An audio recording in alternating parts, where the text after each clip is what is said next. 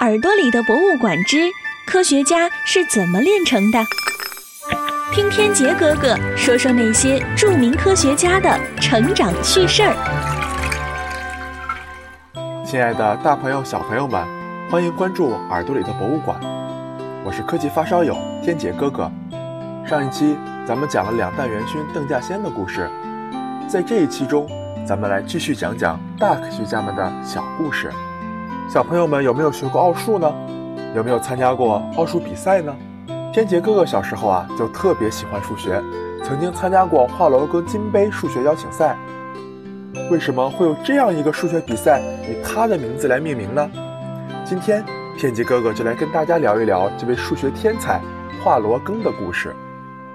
华罗庚出生在江南小城的一个普通人家，小的时候，华罗庚可是一个顽皮的孩子。还因为字迹潦草，经常被老师责罚。但是他的数学老师却认为他有着出色的数学天赋，便经常借书给华罗庚，精心地培养着他的兴趣。但是，在他十七岁的时候，家里实在拿不出钱来供他继续读书，于是华罗庚辍学了。这位大师虽然在日后享誉全球，但是他唯一的一张文凭。仅仅是一张初中毕业文凭。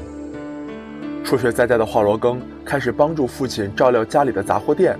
就在家乡的这些年中，华罗庚又遭遇了人生一大挫折。他因为伤寒病卧床长达半年之久。后来病虽然好了，但是腿却残疾了。虽在病中，华罗庚依旧潜心于数学。躺在病榻上的他。自学完成了高三和大学一二年级的全部数学课程。正是这样一份坚韧和执着，奠定了他日后的科学之路。在一次偶然的机会下，他得到了清华大学教授的赏识，成为了清华大学的一名图书馆管理员。在管理图书馆的日子里，他更加如饥似渴地学习。短短一年的时光，他自学了英文、法文、德文、日文，并在国外专业期刊上。发表了三篇数学论文。两年后，在清华大学众多教授的极力推荐下，华罗庚，一个仅仅只有初中文凭的年轻人，被破格提升为助教。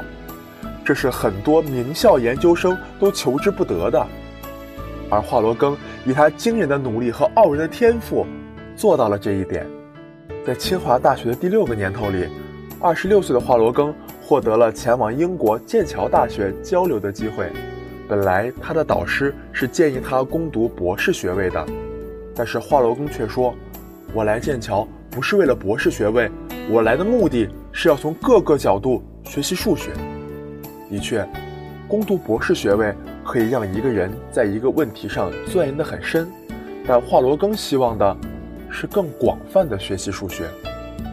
在剑桥的日子里。他完成了十多篇学术论文，这也使得华罗庚达到了自己第一个学术高峰。在完成剑桥大学的学习之后，华罗庚立即返回了祖国。但是当时的中国已是烽火连天。但是当时的中国已是烽火连天，在日寇的铁蹄之下，已经没有一张安静的书桌了。当时华罗庚跟随高校西迁。成为了坐落在昆明的西南联合大学的一名数学教授。由于日军的封锁，不仅生活用品极其匮乏，而且也无法得知国际上最新的科研信息。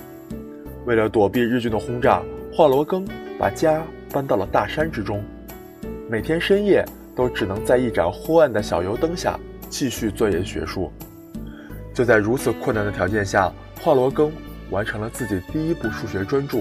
堆叠素数论，奠定了自己在国际数学界的地位。抗战胜利后，华罗庚已经是一名世界级的大数学家了。在之后的岁月里，华罗庚一直笔耕不辍。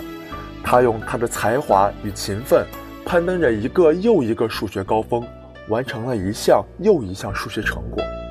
在他有生之年，成为了一个享誉世界的大数学家。好了。华罗庚的故事讲完了，同学们又从他的身上学到了什么呢？快给天杰哥哥留言吧！